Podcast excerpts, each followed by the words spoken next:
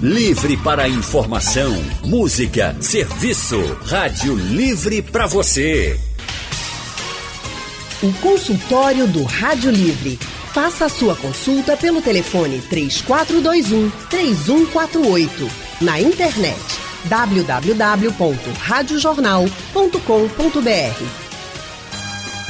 De acordo com a Sociedade Brasileira de Urologia, cerca de 5% da população sofre de incontinência urinária. No consultório de hoje você vai entender quais as causas e tratamentos para este problema. Sobre o assunto, eu converso agora com a fisioterapeuta pélvica Ana Paula Reis e com o urologista Renan Eboli. E você já pode enviar a sua pergunta, a sua dúvida sobre esse assunto através do nosso painel interativo que você acessa no nosso site radiojornal.com.br ou através do nosso aplicativo também. Você pode ainda nos enviar pelo WhatsApp 991478520. Daqui a pouquinho, em instantes, também está começando a nossa transmissão aqui pelo Facebook e você também vai poder fazer perguntas através aqui do Facebook ou do nosso canal no YouTube, onde o nosso consultório também começa a ser transmitido ao vivo pelas nossas redes sociais aqui da Rádio Jornal. Dando nosso boa tarde aqui aos nossos entrevistados, debatedores de hoje. Obrigada por vocês terem aceitado o nosso convite. Doutor Renan, é médico membro titular da Sociedade Brasileira de Urologia, graduado pela Universidade de Pernambuco, a UPE. Fez Clinical Fellow em Uro-Oncologia no Hospital Sírio-Libanês, em São Paulo, e atende aqui no Recife, no Instituto de Urologia do Recife, aqui no bairro da Boa Vista. Doutor Renan, seja muito bem-vindo, obrigada por atender o nosso convite. O que é exatamente a incontinência urinária? Ah, Alexandre, é um prazer estar aqui novamente. Boa tarde. Boa tarde a todos os ouvintes, a Ana, boa tarde a Big, Val, todos. É um grande prazer estar aqui. Bom, a incontinência urinária basicamente é a perda de urina, a perda involuntária de urina. Mas a perda involuntária de urina, ela pode acontecer de três formas diferentes ou por três tipos diferentes. Uma seria a incontinência urinária de esforço, que é aquela incontinência que o paciente perde urina quando tosse, quando espirra, quando dá uma risada, enfim, quando tem algum ato involuntário e perde aquela urina. Outro momento seria a incontinência urinária de, é, de urgência. Qual seria essa incontinência urinária de urgência? É aquele paciente que não estava com vontade de urinar e que de uma hora para outra vem uma vontade súbita. Ele simplesmente vê essa vontade, ele não consegue segurar essa vontade. E existe a incontinência urinária mista, que é um que existe um percentual de é, entre uma e outra dessas continências. Tem uma terceira, mas que depois eu quarta, na verdade, que eu vou falar hum. depois, que seja chamada de incontinência paradoxal. Mas eu explico depois sobre isso. Esse primeiro caso que o senhor falou, dessa incontinência, quando a gente, por exemplo, espirra ou uma tosse muito grande, isso é normal? Normal não, eu sempre digo que normal é não ter nada. é, Mas é, é difícil a gente é não ter comum, nada. É comum, sim. Tem alguns dados muito interessantes. A gente estima que entre mulheres, que é mais comum que no homem, cerca de é, 25% das mulheres entre a idade de 40 anos até 65 anos podem apresentar algum grau de incontinência urinária. A incontinência urinária acontece mais na mulher por um motivo anatômico. A mulher tem uma uretra que ela é mais curta que a do homem. Consequentemente, todo o armamentário anatômico é, para proteger a perda de urina ele é menor que no homem, que tem a próstata também e tem uma uretra mais longa e um pouco mais fina. Então, fatores como ah, várias gravidezes, parto normal, mais do que o cesáreo, obesidade, tabagismo, e o avanço da idade, tudo isso pode estar relacionado com um fator de risco para incontinência. E se juntar tudo, então, hein? Aí a chance é maior. Aí o negócio fica pior ainda. Ana Paula Reis é especialista em fisioterapia pélvica e oncológica e atende também em domicílio. Ana Paula, seja muito bem-vinda aqui ao nosso consultório. Ana, eu te pergunto, o que é exatamente essa fisioterapia pélvica? Né? Boa tarde, boa, boa tarde, tarde, a todos. Obrigada pelo convite. A fisioterapia pélvica, ela vem justamente para tratar desde as disfunções urinárias, ela trata as disfunções sexuais provenientes tanto femininas quanto masculinas e trata também é, as repercussões da mulher no período gestacional. Então, a gente, todas as, todas as disfunções da região pélvica, todos os órgãos que estão ali, toda a musculatura e toda essa dinâmica, o fisioterapeuta pélvico é o profissional indicado para fazer esse tratamento. E de que forma a fisioterapia pélvica ela pode auxiliar no tratamento da incontinência urinária? Como o doutor falou, a incontinência urinária ela tem vários fatores. Ela não é uma patologia, ela é um sintoma, é assim que é reconhecido pela Sociedade Internacional de Continência. Então, por ser um sintoma, a gente vai atuar justamente na parte externa, né? Na musculatura que vai fazer a parte, a segunda parte, vamos dizer assim, da continência, porque os, os mecanismos continentes eles são diversos e aí a parte muscular, a parte da musculatura vem junto com a fisioterapia, onde a gente vai fazer exercícios de fortalecimento, de coordenação, de propriocepção para poder manter a continência do indivíduo. De volta com o nosso consultório, hoje falando sobre as causas e tratamentos da incontinência urinária com a especialista em fisioterapia pélvica e oncológica Ana Paula Reis e o médico urologista Renan Eboli. Já dando aqui também o nosso boa tarde, pessoal que está nos acompanhando pelo Facebook, aqui já ligado conosco, aqui em nosso consultório, Iranete Amorim, a Lúcia Soares, Nega Silva e Adriano Amário. Obrigada aí pela presença de vocês aqui conosco através do Facebook. Nós é, tem uma coisa que eu acho curioso nessa questão da incontinência, é, Renan. Você citou algumas causas com relação à questão do problema, mas é, existem também, por exemplo, obesidade e tudo. E eu fico pensando, o pessoal que tem problemas, por exemplo, doenças severas, é, questões como câncer, isso tudo também pode levar a uma incontinência urinária? Poxa, é muito boa a sua pergunta. É, sim, na verdade existem várias outras doenças que podem levar à incontinência. Assim como a Ana colocou agora, a incontinência é um sintoma, não necessariamente é uma doença, mas é um sintoma que deve ser tratado e que tem impacto de doença. Digamos que é um efeito e não a causa. Sim, é exatamente, é uma consequência. Então, algumas doenças neurológicas, por exemplo, o mal de Parkinson, que a gente escuta muito falar, pode gerar incontinência urinária porque a bexiga, assim como o resto do corpo, se contrai e tem tremores, a bexiga pode apresentar tremores que geram uma incontinência urinária de urgência, que eu acabei de falar para vocês. Ah, por exemplo, alguns cânceres da região da, da pelvis, da bacia, podem invadir alguns nervos e fragilizar a capacidade de segurar a urina. Assim como algumas doenças musculares, doenças é, amiotróficas, doenças que levam à degeneração de músculos, também, obviamente, podem levar a isso. Existem tipos de incontinência? Sim, como eu havia falado no bloco anterior, a gente explora, existem tipos diferentes.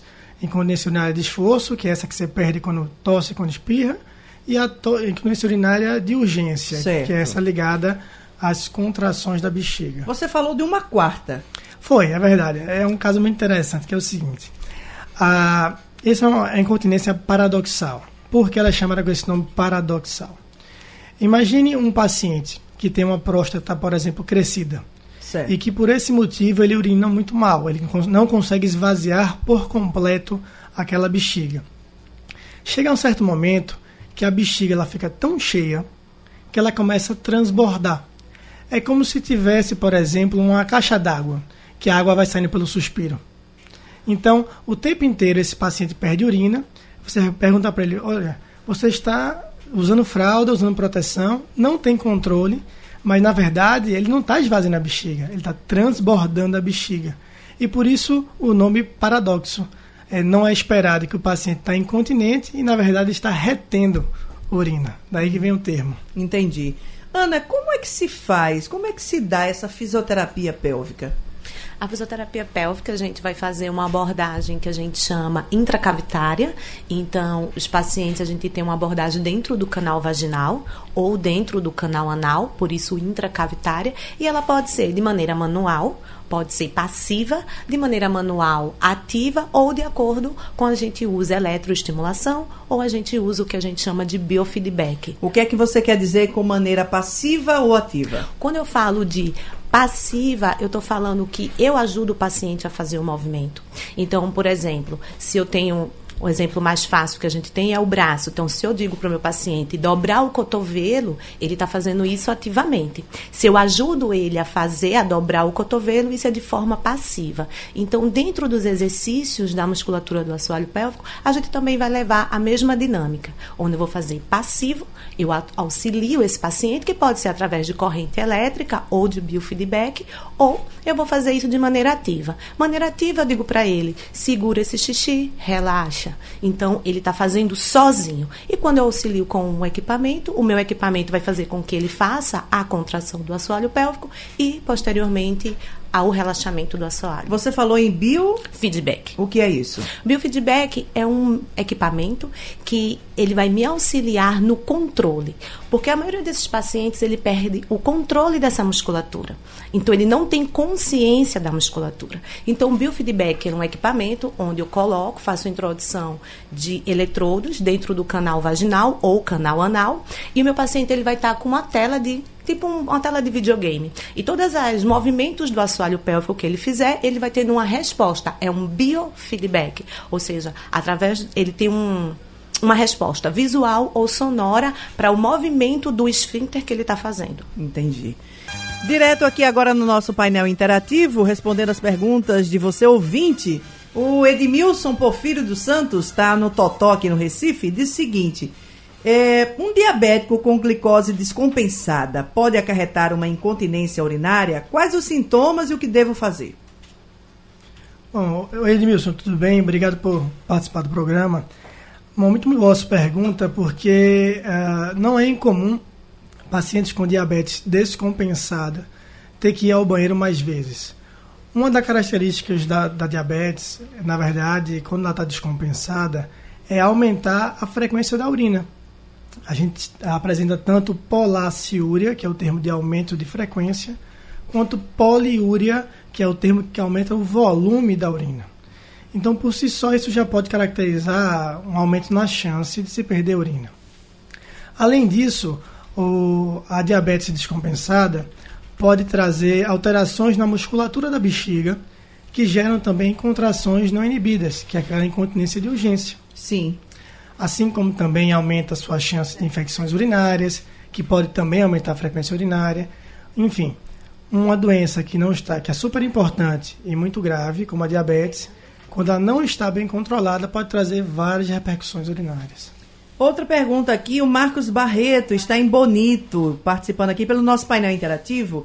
Tenho 47 anos, mas eu percebo que tenho um pressentimento de que a urina não saiu totalmente ficam é, fica saindo depois do que quando ele termina né, de urinar. Ele está perguntando o que, é que pode ser isso. Então, Marcos, a, essa sua queixa é uma queixa bastante comum. A, com o passar da idade, a próstata no homem vai crescendo. Eu brinco com meus pacientes, só tem três coisas que não param de crescer no homem. É o nariz, a orelha e a próstata. Tudo de resto. tá vendo, E a barriga em alguns é, também, a, a barriga a barriga também. Então, apesar de você ser muito novo, 47 anos, ah, esse pode ser sim um sintoma de um crescimento ou de uma certa obstrução no canal da urina, que é a uretra. E com essa dificuldade de esvaziar por completo, você tem sempre aquela, aquela sensação que vai voltar rapidamente ao banheiro. O que eu recomendaria para você, Marcos, Isso. é que você procure um urologista para fazer uma avaliação um pouco mais completa através de alguns exames, a gente pode chegar a uma definição de fato do que é isso. Vamos aqui, o Walter está em Paulista. O, é, ele reclama também de que a mesma coisa do Marcos, é, quando ele urina, ao se levantar, ele continua saindo ainda é, material. Então, talvez, tenha, talvez ele tenha algum outro problema também que ele não colocou Pode. aqui. Qual é a idade dele? Ele não disse. Só está aqui Walter de Paulista, tá?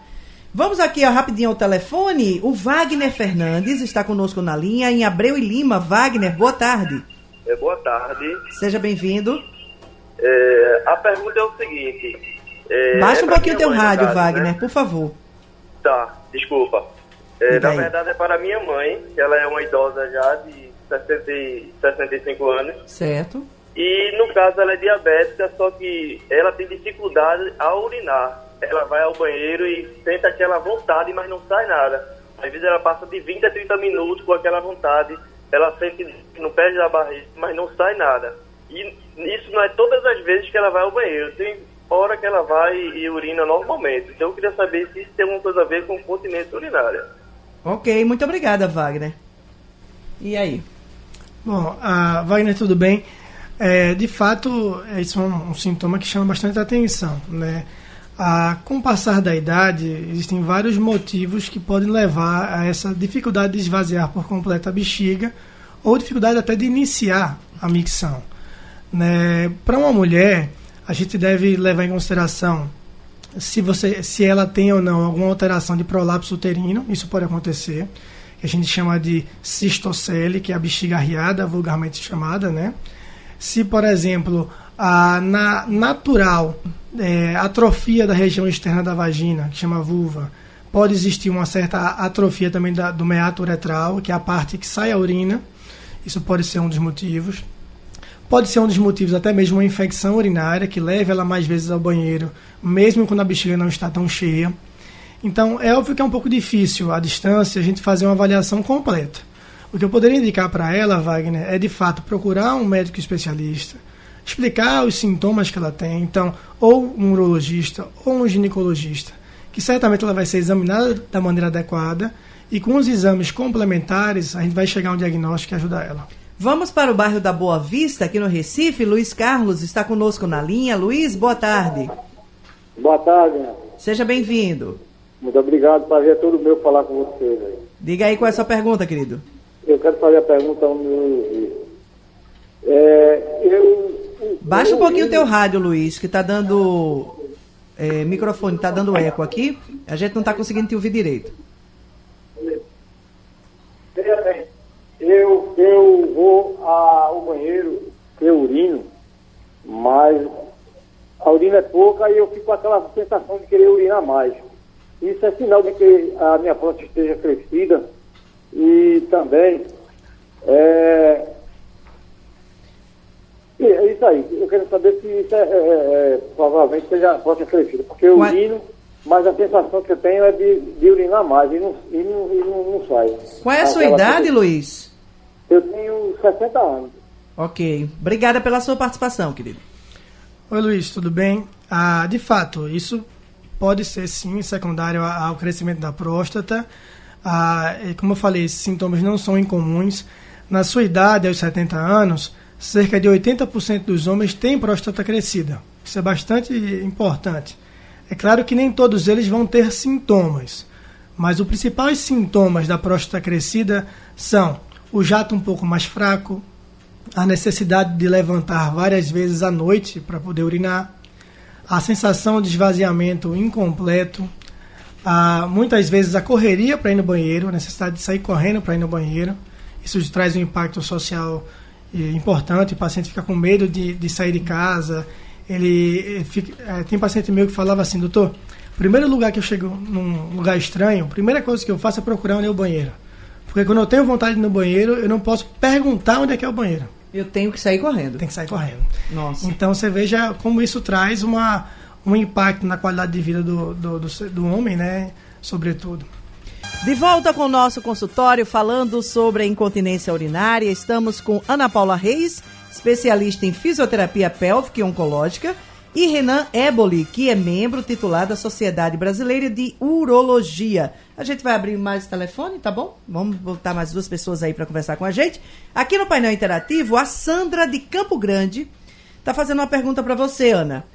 É, o exercício deitado, aquele exercício deitado que a gente faz levantando a região pélvica, é, segurando um pouco e depois descendo, ele é muito usado, inclusive, em academias, aulas de yoga, a gente consegue faz esse tipo de exercício. Ela está perguntando se isso é bom para a musculatura pélvica.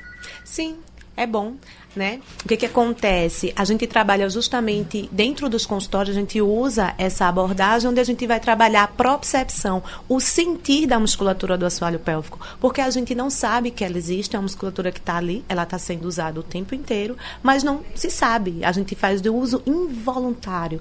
Então, esse tipo de exercício faz com que a gente trabalhe a sensação, a sensibilidade e a coordenação. Eleva-se o bumbum, tira o bumbum da cama, eleva-se. A gente normalmente pede para segurar o xixi lá em cima, solta, relaxa e depois volta de novo com a pelve, né, com o bumbum para para a cama, para o chão, onde tiver. A gente só vai lembrar que essa musculatura existe quando a gente, por algum motivo, fica com ela sem funcionar. Ou quando faz uma cirurgia e que precisa fazer ela funcionar e ela não funciona.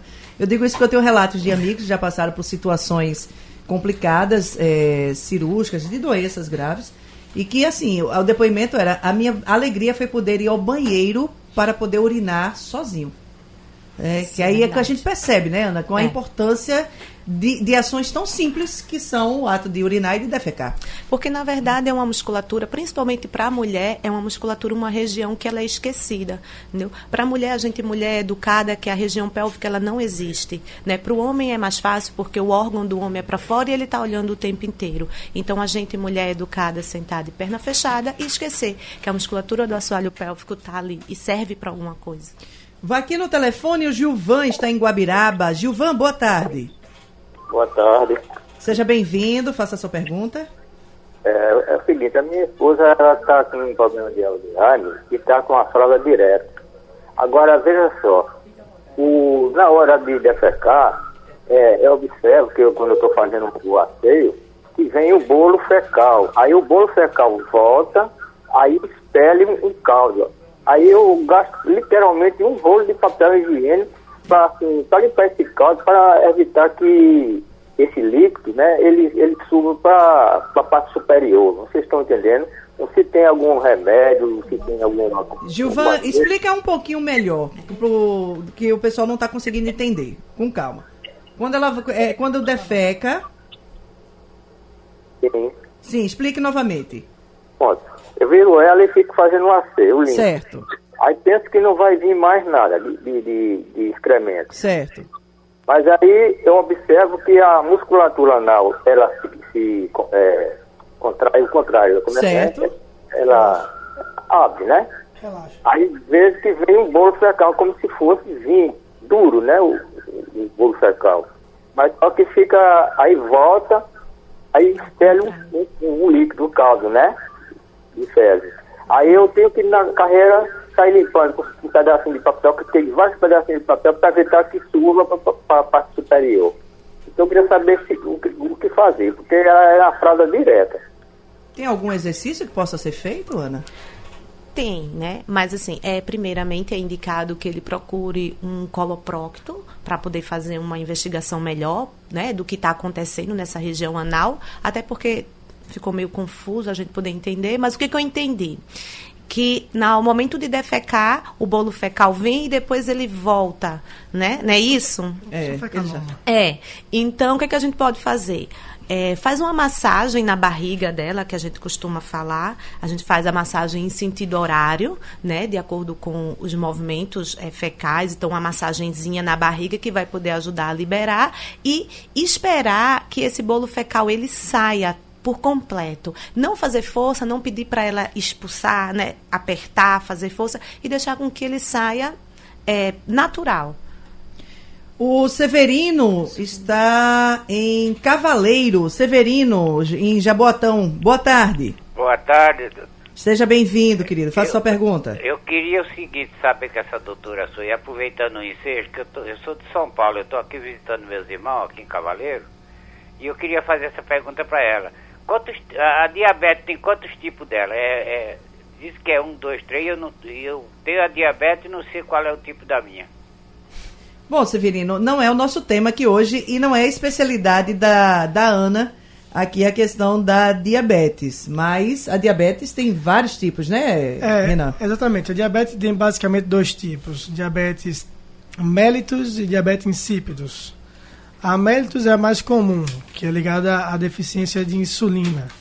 A tipo 1 está ligada à ausência de produção e a tipo 2 à resistência do corpo à quantidade de insulina que é produzida. Já a diabetes insípidos, ela é ligada a uma questão mais hormonal, de uma liberação de um hormônio chamado ADH, que é um hormônio antidiurético. Gente, é, incontinência é, urinária, a gente falou já aqui que ela, ela é, acomete principalmente as mulheres. E eu fico pensando, como é que fica a qualidade de vida de uma pessoa que tem um problema da incontinência, Ana? A qualidade de vida né, do indivíduo, principalmente da mulher, ela vai estar comprometida. Porque é muito complicado você tossir, você espirrar e se molhar. Né? Então, e a vida social, vida profissional dessas mulheres está comprometida. Então, sair de casa, a vida, é, como o doutor falou, a gente a primeira coisa que o paciente, quando eles relatam, procuram é aonde está o banheiro, então eles vão sentar próximo do banheiro. Às vezes, o idoso, quando ele é acometido, a sua dificuldade de deambular dentro de casa também está comprometida, porque a maioria dos idosos cai porque ele escorrega na própria urina, entendeu? E a qualidade sexual mulher vai estar também comprometida porque a gente tem a incontinência durante o coito. Então, tudo isso, autoestima vai estar lá embaixo e a vergonha de falar. Esse é o grande problema da incontinência urinária é você falar sobre o assunto, porque a gente sempre fala o seguinte, é normal. Ah, tá ficando velho, vai perder urina. Ah, minha avó tá perdendo urina. É normal. Não, não é normal, é comum. A maioria das pessoas em alguma fase da vida, ela vai ter um processo de incontinência urinária, mas tem tratamento, entendeu? E o tratamento é um tratamento simples, não tão custoso financeiramente, e a que gente é resolve. É isso que eu ia te perguntar, Renan. Se tem tratamento, acho que não tem cura, mas tem como a gente controlar? Tem, tem sim. Na verdade, a... claro que depende do tipo de incontinência que a gente está claro. se referindo. Quando eu falei sobre incontinência urinária de esforço, ah, existem várias formas de se tratar. Uma das modalidades, que é uma modalidade extremamente eficaz, é a fisioterapia, que faz parte de todos esses essas técnicas que a doutora Ana acabou de falar.